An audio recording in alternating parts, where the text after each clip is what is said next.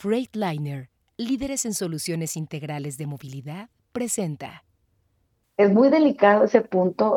El 80% de la información del complemento es del cliente. Origen de la carga, destino de la carga, fecha y hora de que saldría la carga, fecha y hora que llegaría la carga a su punto de entrega. Esa información es el cliente la debe precisar. Transpodcast el podcast de transporte.mx. Escucha cada semana la información más relevante del mundo del transporte y la logística en voz de sus protagonistas.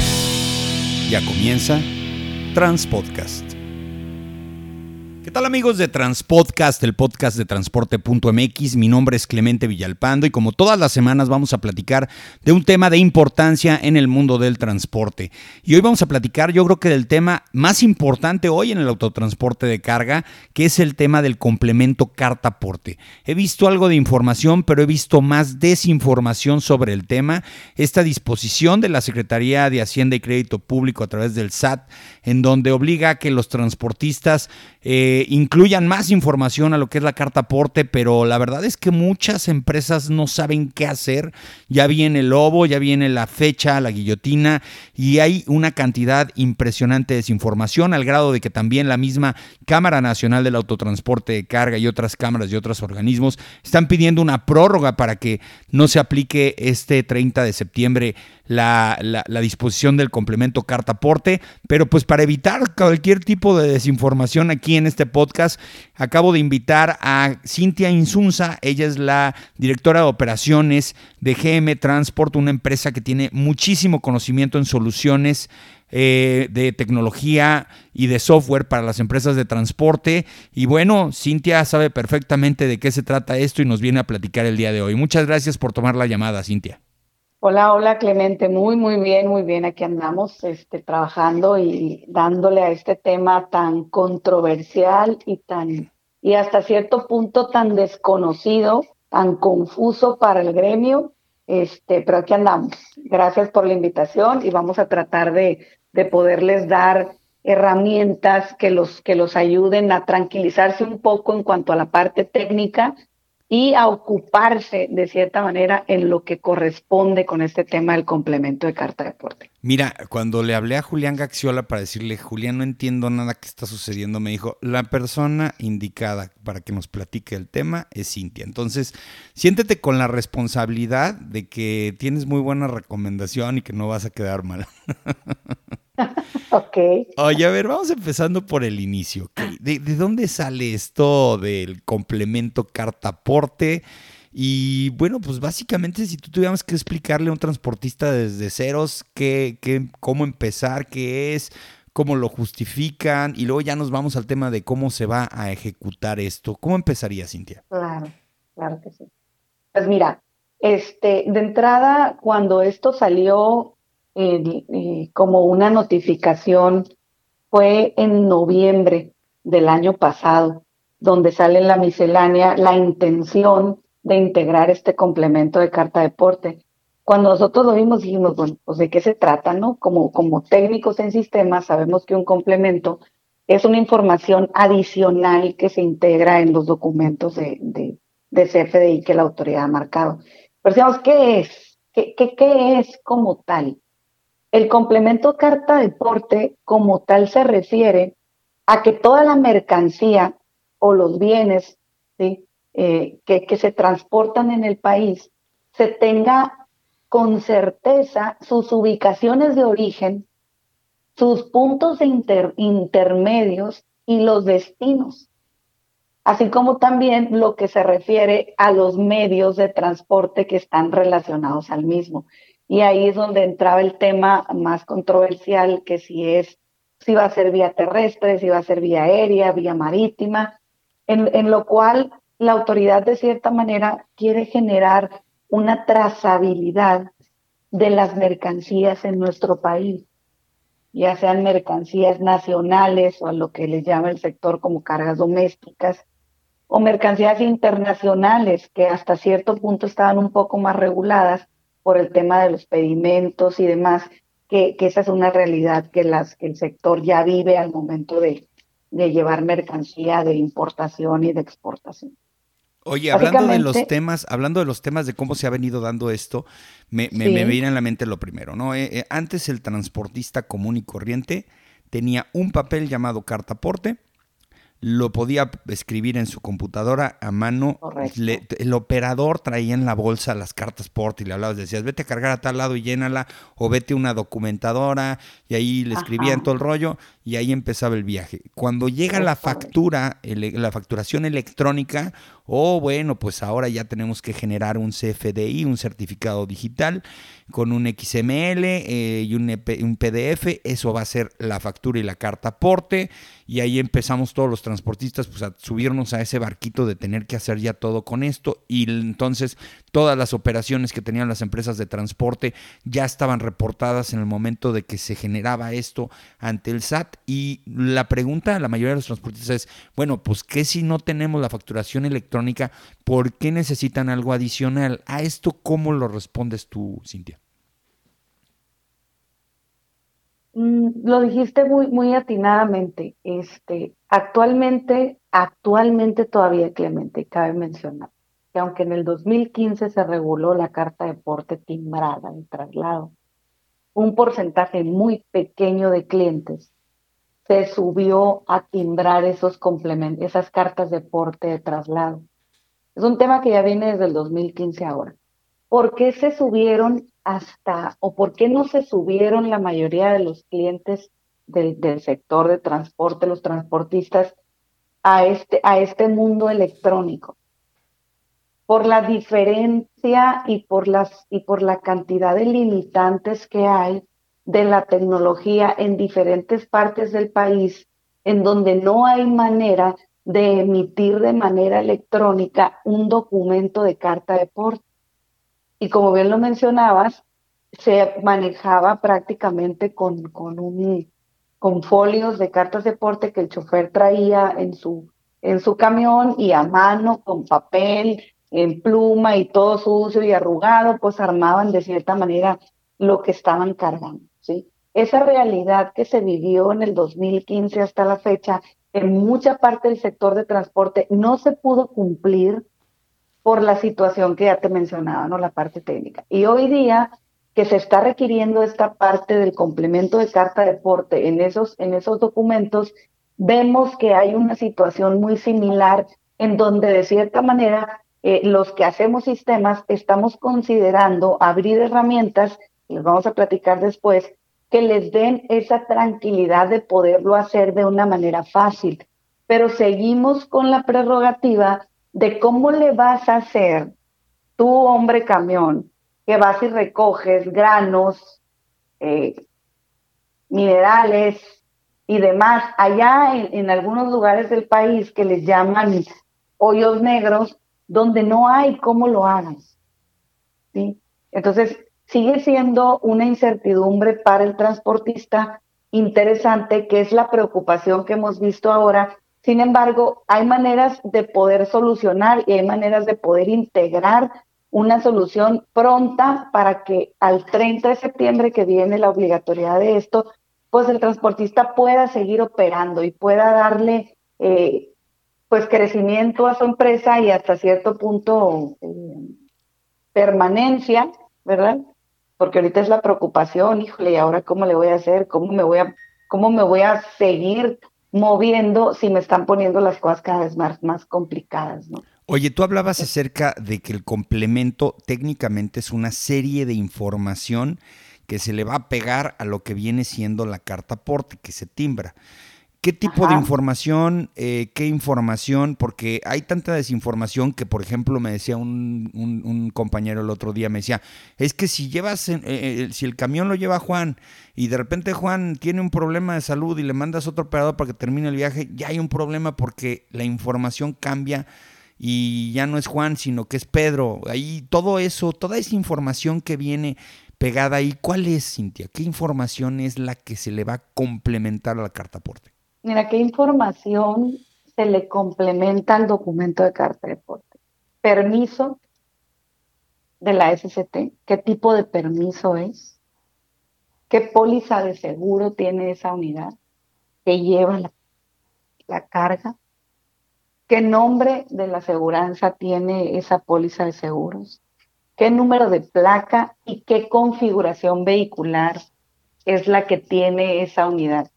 Lo que viene siendo el permiso, el tipo de permiso la SST y la configuración vehicular, así como el subtipo de remolque, son catálogos que la autoridad reguló para efectos de poder hacer sus propias revisiones internas. Eso es en cuanto a la parte que al transportista le corresponde manejar, Clemente. ¿Por qué? Porque parte de la problemática del complemento no es que tanta información fluya, porque el complemento es muy grande, pero si lo segmentamos a qué le corresponde a cada, a cada medio de transporte, al terrestre le corresponde una parte pequeña y entre ellas es la parte del nodo del autotransporte federal, donde la autoridad está pidiendo, dime qué modelo de unidad llevas, dime si está asegurado, dime qué placa llevas, dime qué configuración vehicular tienes, si eres de dos ejes con seis llantas, si eres de dos ejes con tantas llantas, si pues llevas un semirremolque, si eres un camión doblemente articulado. O sea, ¿qué quiere saber la autoridad? Quiere tener esa información. Obviamente para alcances muchísimo mayores, ¿no? Eso es parte de lo más simple que el transportista puede decir, no tengo problema, esa información sí la tengo.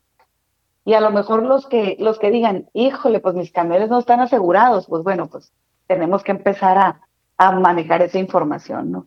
Pero esa parte es la más simple de manejar para el transportista. Del 100% de la información que pide el complemento, Clemente, el 80% de la información está en posesión del cliente final, del dueño de las mercancías. Y el 20% es una información que está entre tú como transportista y la autoridad, porque está regulada en catálogos.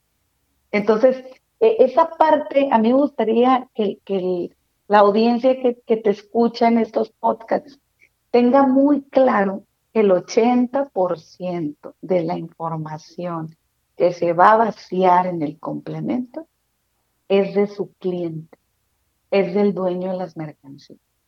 Mm, y eh, que eh, eh. tienen que considerar que esa información fluya de una manera en la que se garantice sea íntegra.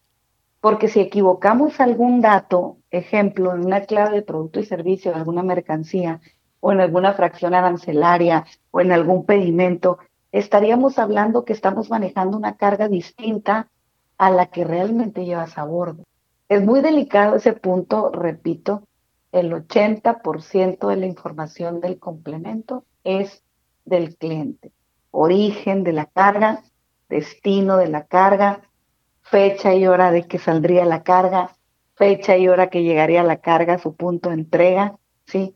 Es, esa información es el cliente la debe precisar, pero, pero lo que más trae de cabeza al gremio, y te lo digo traemos alrededor de 1.200 clientes en el sector. Eh, somos afortunados por eso. Nos ha tocado estar, eh, el, día lunes, eh, Clemente nos tocó estar en una mesa de trabajo con el SAT en la Ciudad de México, a tu servidora. Este, y, y lo que escuchas de todas las cámaras, de todas las comisiones, de todas las asociaciones, pues es, es, es, el, es, es la corresponsabilidad o la no responsabilidad del cliente dueño de las mercancías hacia el transportista.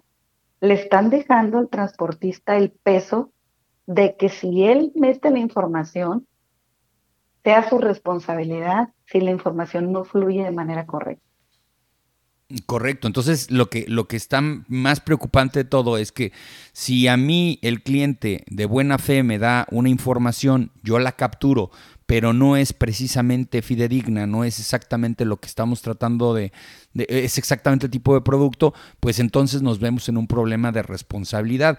Por ejemplo, en el caso de las agencias, esto, esto no es tan, tan, tan lejano a lo, a lo que hace un agente aduanal o, una comercializadora, ¿no? Por ejemplo, la fracción arancelaria de un producto, pues es tal, ¿no? Pero si el producto clasificaría en otra fracción arancelaria, pues entonces ya estamos en un problema en donde podríamos caer en un PAMA, ¿no? Lo que le llaman un PAMA, un procedimiento aduanero. Eh, eh, pero, pero ahí también eh, hay gente que califica esto, hay gente que da los tabuladores, eh, hay vistas aduanales que ayudan a veces a, clasificar bien. Aquí, ¿cómo va a ser todo? ¿A ojo de buen cubero? Eh, ¿Tú cómo ves eso? ¿Va a haber una una, eh, una, oportunidad de que durante un tiempo vayamos ajustando todas las clasificaciones. estos tabuladores, ¿quién los está proporcionando, Cintia? Mira, este, Actualmente, precisamente en la Junta, hay, algo que tienen que considerar como muy importante. Para que el pedimento se genere o para que se genere el despacho aduanero, Clemente, la autoridad unió la regla 2.7.1.9, que es la del complemento, con la 2.4.1.1, que es de comercio exterior. El 11 de junio del presente año, se hizo un nuevo ajuste a la regla 2.4.1.1, donde se especifica en el inciso F que para que se genere el despacho aduanero se requiere el folio del timbre correspondiente a la regla 2.7.1.9. ¿Qué significa esto? Que para que haya el despacho aduanero tiene que haber el timbre de la carta de porte con su complemento. Y para que esto suceda, Clemente, el timbre de la carta de porte con complemento no se puede generar si no se tiene el número de pedimento. ¿Sí? Entonces ahí ya hay una relación entre fracción arancelaria y complemento de carta de porte, clave de producto y servicio. ¿Estás de acuerdo? Sí, claro. Si una, si una fracción arancelaria se tabula mal o se relaciona mal con una clave de producto y servicio que el transportista pudiera eh, agregar, totalmente de acuerdo que a la hora de que cruces la frontera, complemento de carta de porte con pedimento y despacho aduanero, pues a lo mejor no van a decir lo mismo y efectivamente vas a caer en un PAMA, ¿verdad? Claro, oye, ya, en el caso... ya no te vas, en el caso del cabotaje, por ejemplo, en la, carga eh, pues local, eh, por ejemplo, en un carro que va puerta a puerta, pues no hay tanto problema, ¿no? Porque pues imaginemos una materia prima que sale de un lugar y va a una fábrica. Sabemos perfectamente que el camión de 53 pies va cargado hasta 18, 20 toneladas de ese producto, se hace una cartaporte, un complemento cartaporte. ¿Qué pasa cuando, por ejemplo, en consolidado o en paquetería va un camión, un tortón, un rabón con 250 productos, algunos de ellos 10, 20 de diferentes clasificaciones? ¿Cómo están previendo ustedes que están diseñando todo el software, toda la arquitectura eh, de software para este tipo de, movimientos que pues requieren, pues van a requerir los complementos cartaporte de cada uno de los timbres que se generen? APIs de comunicaciones, Clemente, APIs de comunicaciones para las empresas que puedan consumirlos, tanto, tanto de recepción como de envío, y sobre todo eh, importación y exportación de complementos. ¿Para qué? Para evitar eh, la manipulación y evitar que en un momento dado puedan caer en una situación de problema. Sobre todo por el manejo en volumen de, clasificaciones de mercancías o de tipos de mercancías. Pero aquí la situación es, y lo platicaba en, otra conferencia con el equipo de Canacar Tijuana, ¿cuántos de los transportistas están en la posición, Clemente, de subirse a la optimización de esto? ¿Cuántos realmente van a estar en la realidad de estar recibiendo en un correo la información para documentarla en un sistema? ¿Cuántos de, los transportistas van a estar en la posición de enlazarse con su sistema de operaciones a consumir un API? Muy pocos. Muy Por pocos. eso, muy pocos. Por eso es que eh, lo que te quiero comentar es que en la, en la reunión con la autoridad fuimos muy, fuimos muy incisivos, una de las cámaras, en que si el 80% de la información, ya sea de carga nacional o carga internacional, la tiene el cliente y ya la procesó el cliente, en alguna parte de la regla tiene que venir bien especificado que si hay una información incorrecta en el proceso, no sea responsabilidad del transportista, sino del cliente. Porque ahorita no dice en ninguna parte y desde el momento en el que el proceso ya es fiscal, pues los que están preocupados por cumplir y por no tener problemas con la autoridad para seguir operando, pues les preocupa la palabra fiscal, porque todo lo que dice fiscal pues nos invita a tener situaciones con el fisco, ¿no? Claro, a tener créditos fiscales a que te tengan una unidad. Es lo mismo que pasa cuando tú mueves mercancía de importación. Si te detienen en, tú que estás ahí cerca de Baja California, si te detienen en San Emeterio, te detienen el camión y el transportista qué culpa, ¿no? Entonces vamos a extender este tipo de prácticas donde te pueden detener y ponerte un crédito fiscal y queda como garantía una unidad. Bueno, eso va a ser complicadísimo, Cintia. Complicadísimo. Entonces te digo, cuánto de la población, y lo comentábamos, este, el 97.5% de las empresas que manejan el transporte están entre la micro y el hombre camión. Entonces, ¿cuántos de ellos van a poder optimizar capturas, Clemente? Oye, muy pocos. ¿Y quién se va a encargar de fiscalizar esto? Es decir, yo no, yo no me he metido a ese, a ese tema. Eh, ¿Quién va a, a, ser el árbitro de esto? ¿Va a estar la Guardia Nacional con, con, con, herramientas de comunicación, eh, checando hologramas QR? ¿Cómo a la hora de que estamos en un traslado, quién va a saber esto? Porque esto se presta mucho a la corrupción de las policías federales o guardias nacionales. Claro, sí, definitivamente. El, hay, va a haber, va a haber dos bueno, lo, primero que debemos de saber es que aún no lo definen al 100% y no han, no han regulado cómo va a ser, ¿no? Pero hay, hay una situación aquí importante. Eh, un tema es la verificación y otro tema es la validación. La verificación tiene todo que ver con físicamente validar ese QR o esa representación impresa o esa representación digital del, documento que te corresponda según el sujeto que seas en el proceso del, del traslado de la mercancía, donde la autoridad, como lo, como lo comenta la maestra Buenrostro en su momento, dice, las, las verificaciones van a ser aleatorias como toda la vida han sido, ¿no?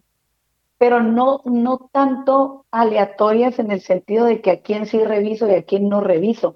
Más bien lo aleatorio que, que tu servidor entendió.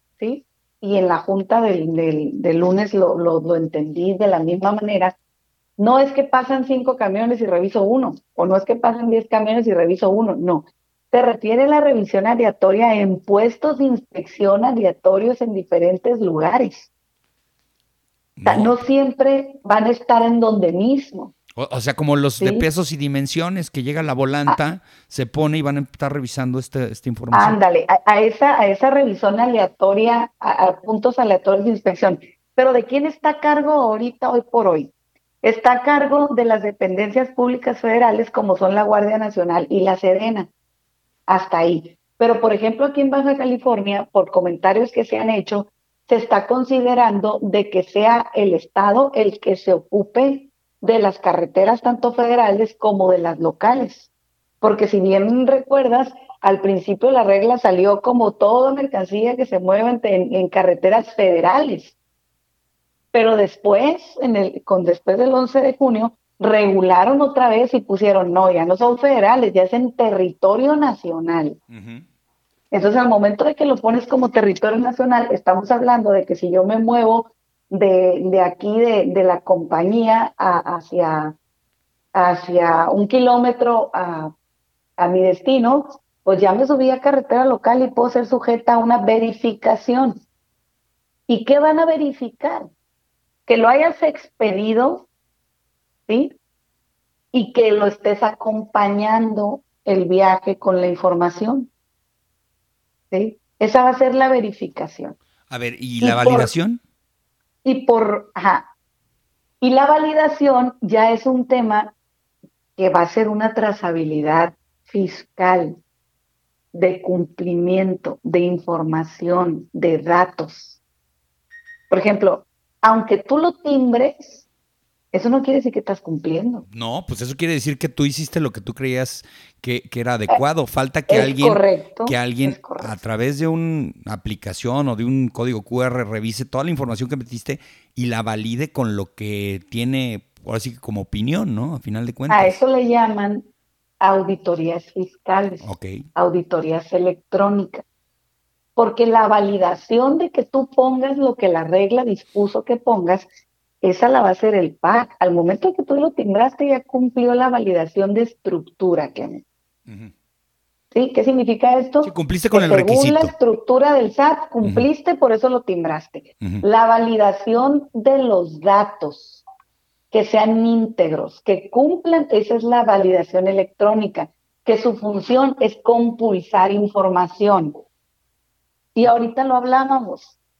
¿sí? Si realmente eh, ya llevas un timbre de, de, de un complemento de carta de porte y a su vez a lo mejor ya traes un pedimento, en el pedimento tú, si conoces el anexo 24, sabes que va el origen, que va el destino, que va el tipo de mercancía, que va el tipo de, de, de pedimento que es, El nombre del operador. el, el nombre del operador, que van Placas. las fracciones arancelarias, las placas. Si tú sacas todo lo que trae el anexo 24 y lo comparas con el complemento de carta de porte, casi son una copia fiel. ¿sí? Aquí el detalle es, imagínate cuando comparen el número de pedimento que viene dentro del complemento, porque déjame decirte que te lo pidieron tal cual con estructura y valores. ¿sí? Contra el pedimento real que hubo en el despacho aduanero y compulses la información, ahí ya traen una, una verificación electrónica importante. Sí, ahora, ¿qué otra verificación electrónica van a armar a la hora de que generaste la factura?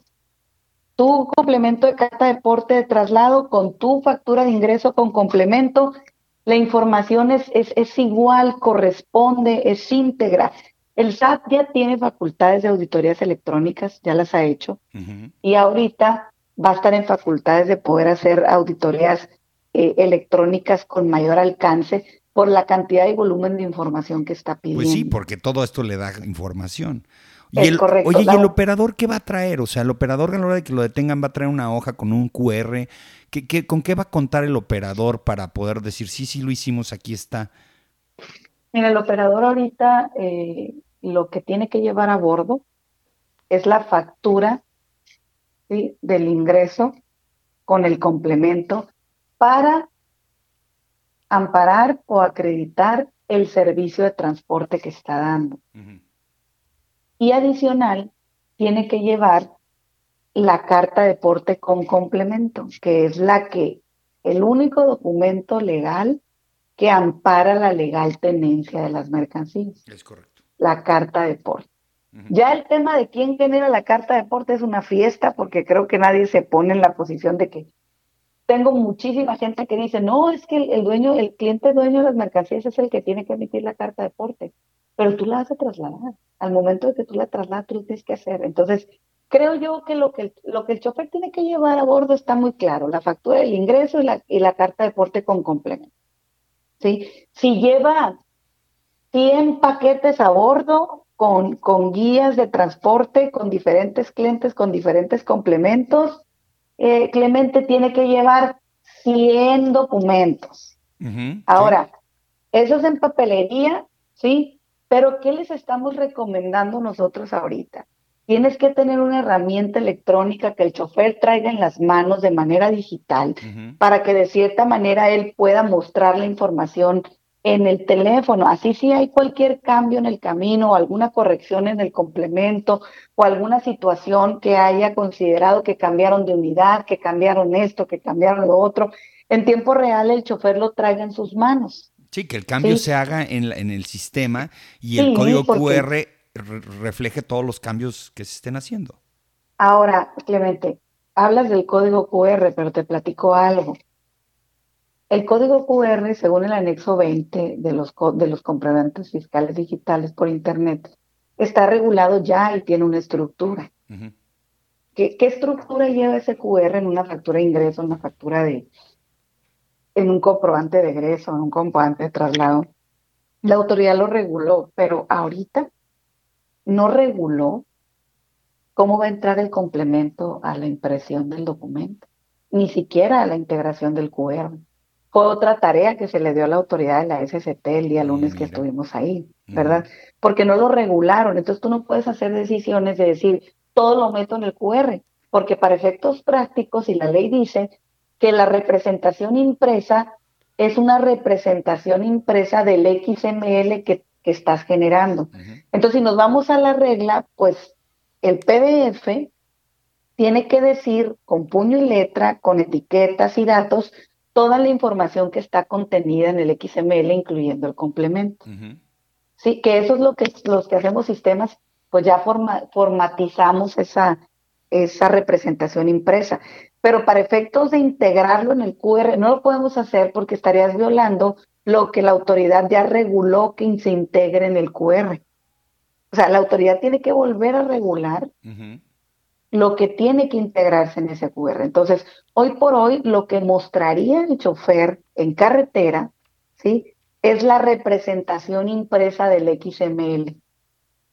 De acuerdo. Oye, y hablando ya de tu, hablando ya de tu, tu, tema, tu field de expertise y todo el rollo, ¿cómo el software, cómo las herramientas tecnológicas le van a hacer la vida sencilla al transportista con todo este relajo del complemento cartaporte? Mira, eh, afortunadamente como nos movemos 100% en el, en el sector ya por muchos años, descubrimos que nuestra herramienta de, de, sistema para los clientes ya tenía la estructura que está amarrada en base al, al, al complemento de carta de porte. Los ajustes los manejamos en el sistema de tal modo que el transportista no tenga que hacer más pasos de los que normalmente hacía.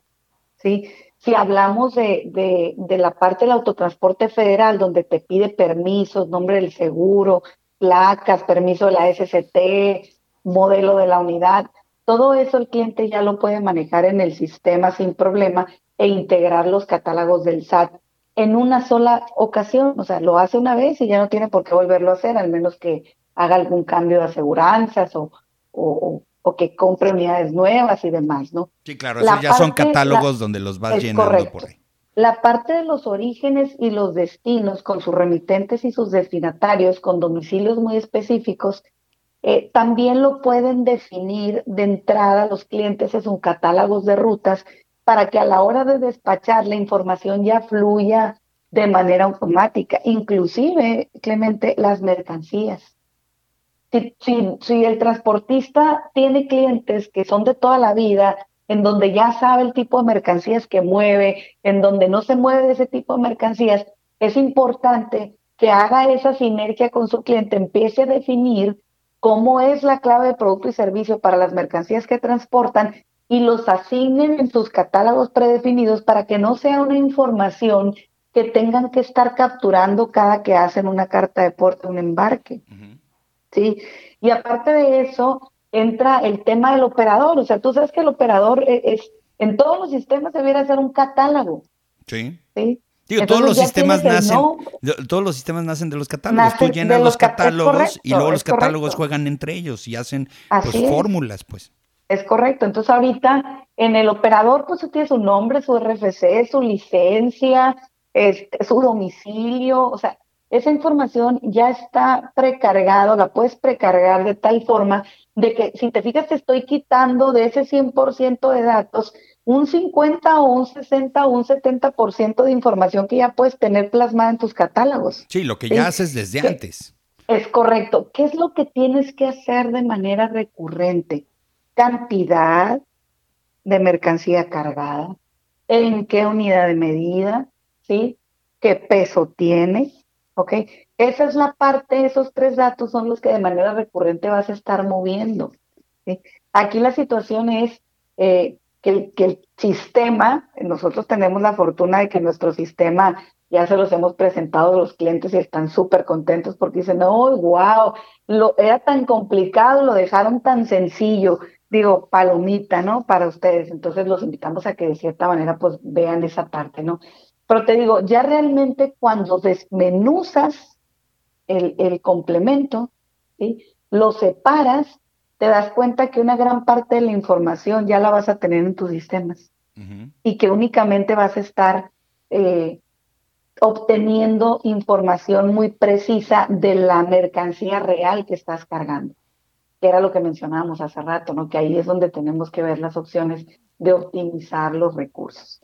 En el caso de GM Transport, ustedes eh, eh, están abriendo una línea de comunicación adicional para sus 1.200 clientes en donde les están explicando, educando, eh, pues así que tranquilizando porque me imagino que conforme van pasando los días y nos vamos acercando a ese fatídico 30 de septiembre, todos, todos los, los contadores, los de sistemas están poniendo muy nerviosos.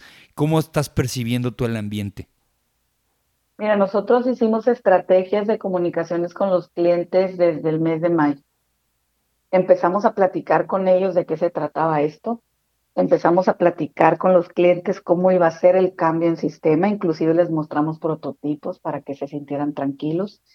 Este, y hoy por hoy tenemos ya un mes que, estamos listos para, para el complemento, digo, con las, con las situaciones que ya están normalizadas por el SAT y por los PACs donde hemos estado haciendo reuniones por zonas del país eh, y reunimos a una cantidad de clientes por cada sesión, donde ya les muestras el sistema, ya los capacitas, ya los llevas de la mano en cómo van a abordar este proceso.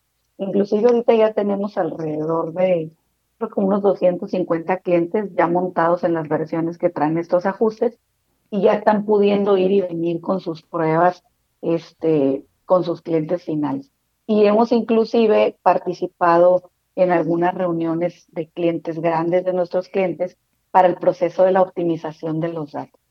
Eh, eh, hemos estado trabajando muy cerca de ellos. Creo yo que se hacen casi casi pláticas cada dos semanas para darles una, una retro de cómo vamos.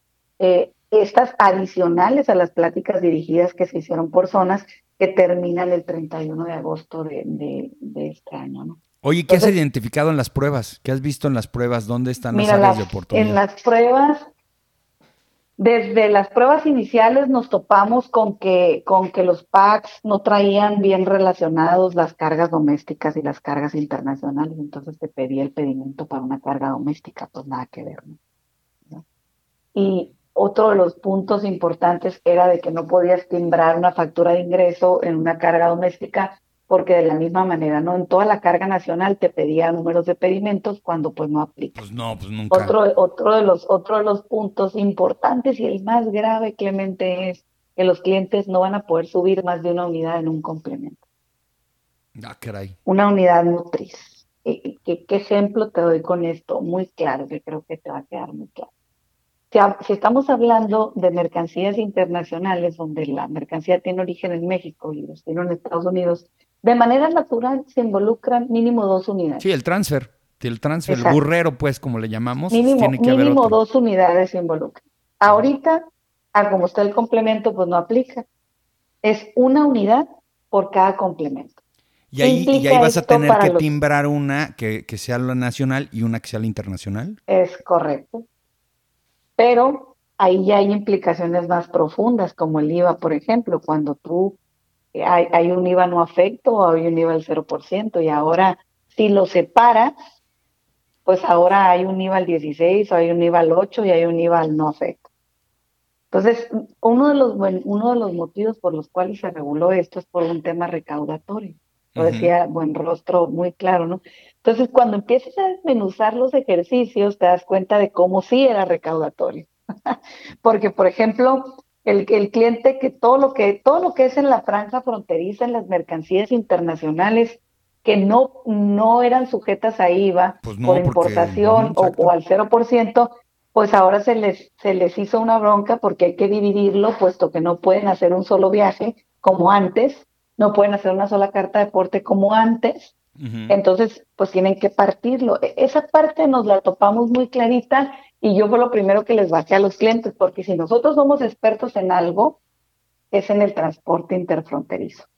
Entonces, si antes hacías un Monterrey Laredo, Texas, pues ya timbrabas Ajá. en cero y era un servicio internacional, no llevaba IVA. Ahora vas a tener que hacerlo a Nuevo Laredo, le metes el, el, el IVA que corresponde y Ajá. luego la otra para, para la tasa cero. O sea, ya, ya, ya, recaudó. Y bueno, yo entiendo muy bien que parte del complemento carta aporte es tener una información para inteligencia fiscal, ¿no? Y más, más que nada no por, por el transportista, pues el transportista ahí está, sino por el que embarca, que, oye, ¿cómo es posible que le vendes a tal empresa tantas toneladas de producto y me, me, generas a mí tanto de impuestos, ¿no? Entonces como que van a empezar a jugar con toda esa información, pues para hacer una cacería de brujas, técnicamente es lo que yo veo también como parte correcto, de esto. Pero, y digo, nos están usando a los transportistas pues, para sacar toda esa información.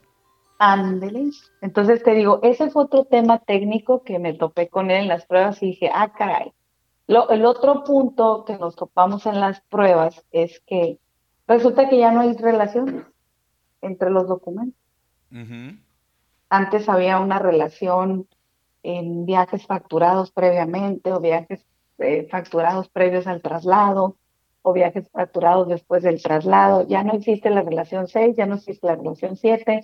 Ya si cancelas una factura y la sustituyes con complemento, ya no existe la relación 4 de sustitución. Ya no supiste por cuál fue. Dices tú, ah, caray, ¿qué está pasando aquí? no eh, El otro de los puntos que nos topamos viernes de la semana pasada, que se le bajó a la autoridad en la reunión del lunes, es que anteriormente tú emitías una carta de porte y en el concepto del comprobante tú le asignabas que lo que tú estabas dando como transportista, que es pues un servicio de flete, ¿no? Y tú le ponías ahí que el concepto era servicio de flete. Ahora con el complemento, lo que tú asignabas antes como servicio de flete ya no va a ser servicio de flete, ya va a ser la mercancía que llevas a bordo. ¿Sí? Por ejemplo, si llevabas en el complemento zapatos de mujer, zapatos de hombre, zapatos de bebé, y en tu concepto del comprobante le ponías servicio de flete, ahora ya no, ahora es arriba, zapatos de hombre, zapatos de mujer, zapatos de bebé, y en la parte del complemento es zapatos de hombre, zapatos de mujer, zapatos de bebé. Pero nosotros estamos generando una carta de porte ingreso pues ahora sí una factura de ingreso por el servicio, no por el producto. Bueno, eh, no es en la factura del ingreso. En la factura del ingreso tú vas a especificar tu servicio de ah, y en el complemento las en El complemento. Esto, esto que te estoy mencionando se aplica para la carta de porte, de traslado. Sí, la carta de porte de traslado. En la carta de porte de traslado tienes que hacer, vas a duplicar las mercancías tanto en el nodo del comprobante, que es donde se especifican los valores en ceros, y en el detalle de las mercancías, que es lo que se está integrando en el complemento. Entonces, eso que el cliente que ya hacía una carta de porte de traslado timbrada, pues lo va a tener que ajustar, eh, eh, um, Clemente, porque ahorita ya no va a funcionar como le funcionaba antes, lo van a tener que acomodar. Oye, y en el eh, caso de los peores escenarios para el transportista, vamos a pensar en eso. ¿Cuál sería el peor de los escenarios? Si no lo hace, si no lo hace bien, este, ¿cuál es el, cuál es el riesgo que tiene un transportista? De que no lo haga bien. Y que no lo haga, que, que pase septiembre, o que en octubre le pase por un lado esto. Eh, en teoría, en teoría, octubre, noviembre y diciembre no van a ser sujetos a multas, a nada. Si lo llevan o no lo llevan, eh, eh hasta cierto punto la, autoridad no está facultada para hacerles una, un cargo, un incumplimiento. ¿sí?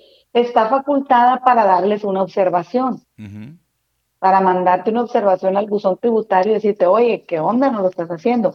Pero a partir de, del siguiente año, los incumplimientos sí se hacen aparecer y hay dos, hay dos situaciones, por no expedirlo o expedirlo sin cumplir con las disposiciones. Si no, si no lo expides o lo expides sin cumplir con la disposición, es acreedor a una multa desde 17 mil pesos hasta 97 mil pesos. Además que si te agarran en reincidencia, te pueden eh, clausurar en un plazo de 3 a 15 días. ¿sí? Eso es por no expedir o expedir sin cumplir. Pero por no expedir o no acompañar la documentación, ¿sí?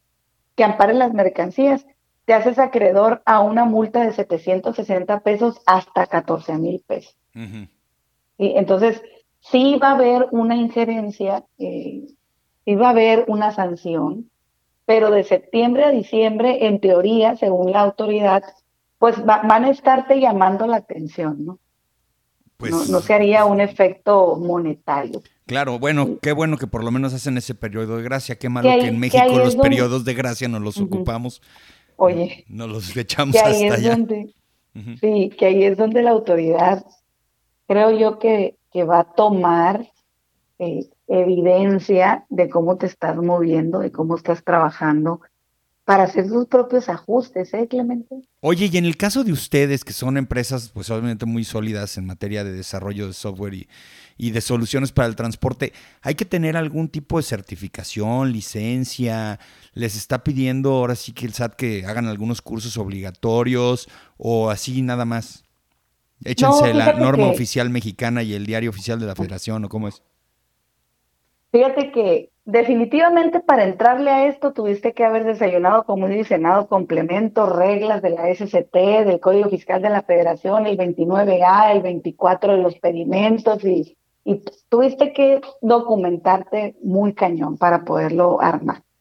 Pero, este, no, la autoridad nada más te dice, arréglate con el PAC,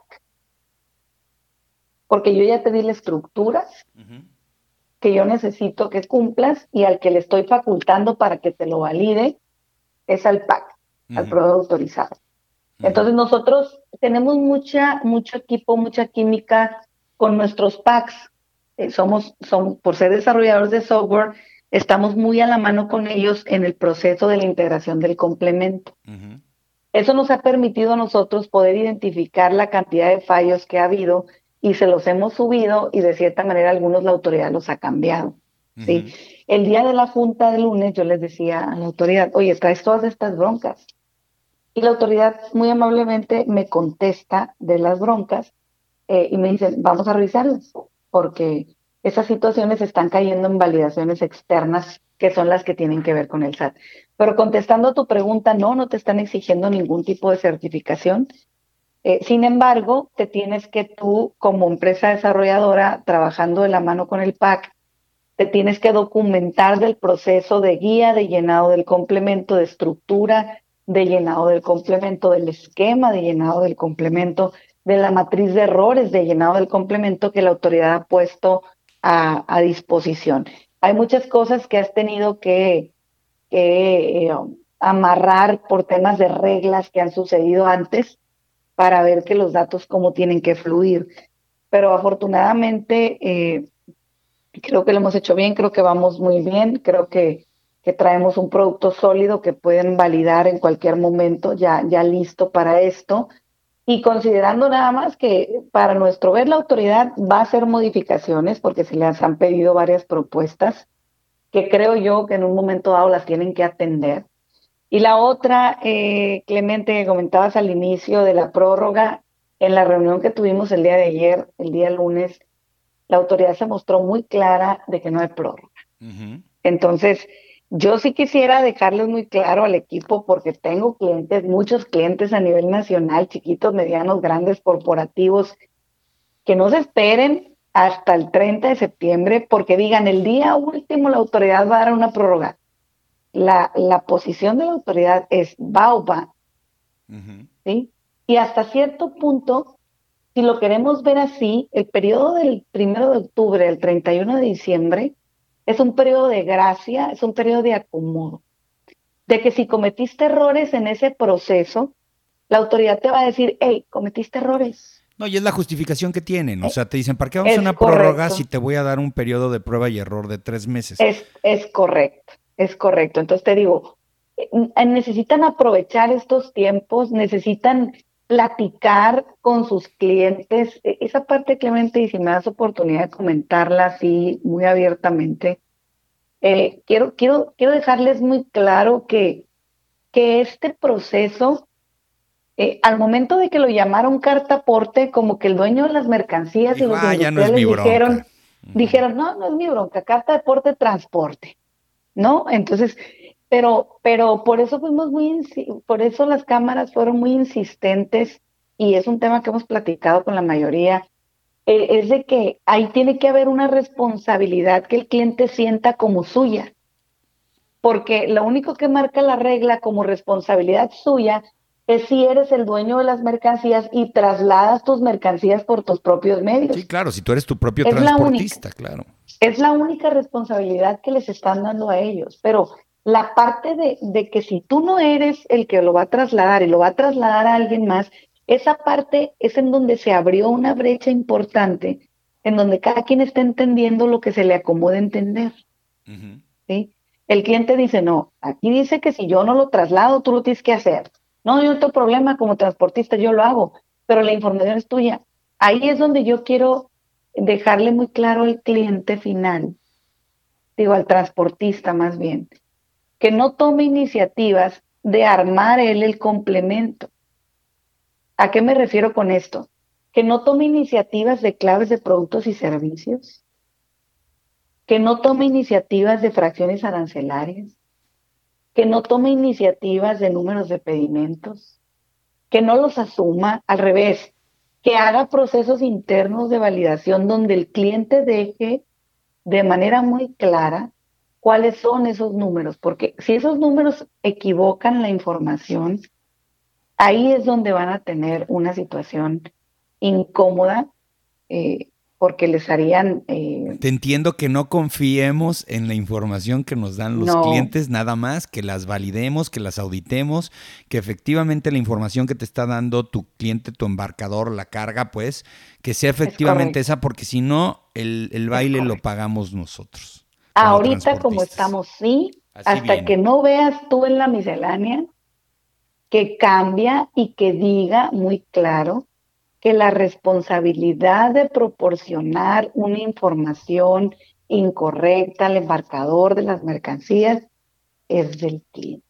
Oye, qué, qué bárbaro. Oye, ya casi se nos acaba el tiempo, pero yo creo que vamos a tener que seguirle con esto antes del 30 de septiembre. Ya sé, Por lo pronto, me vas, me, vas, a odiar porque le, te voy a pedir que les abras un canal de comunicación a nuestros podescuchas eh, con la intención de que puedan también acercarse muchos que pues no tienen ningún tipo de herramienta o que manejaban herramientas propias o que a lo mejor su proveedor no tiene la capacidad de entrarle a este tema y, los puedas apoyar con un poco de información y en un momento dado hasta este, recomendarles pues GM Transport como una solución para este tipo de, de, pues nuevos retos que tenemos como transportistas. Así que te voy a pedir que por favor les des por lo menos un correíto electrónico para que mañana te lo llenen. Claro que sí, tenemos un foro, Clemente. Ah, pues mira, más fácil, tú eres más inteligente que yo. tenemos un foro en el que ya está este eh, abierto para las dudas y las, las preguntas y lo estamos atendiendo eh, de manera muy puntual. No sé cómo quieras que te haga llegar ese foro. Dame, dame el dato, la liga, y yo en, el, en los, en los comentarios del podcast pongo la liga y ya nada más que ellos le piquen y se metan ahí y así de fácil. Claro que sí.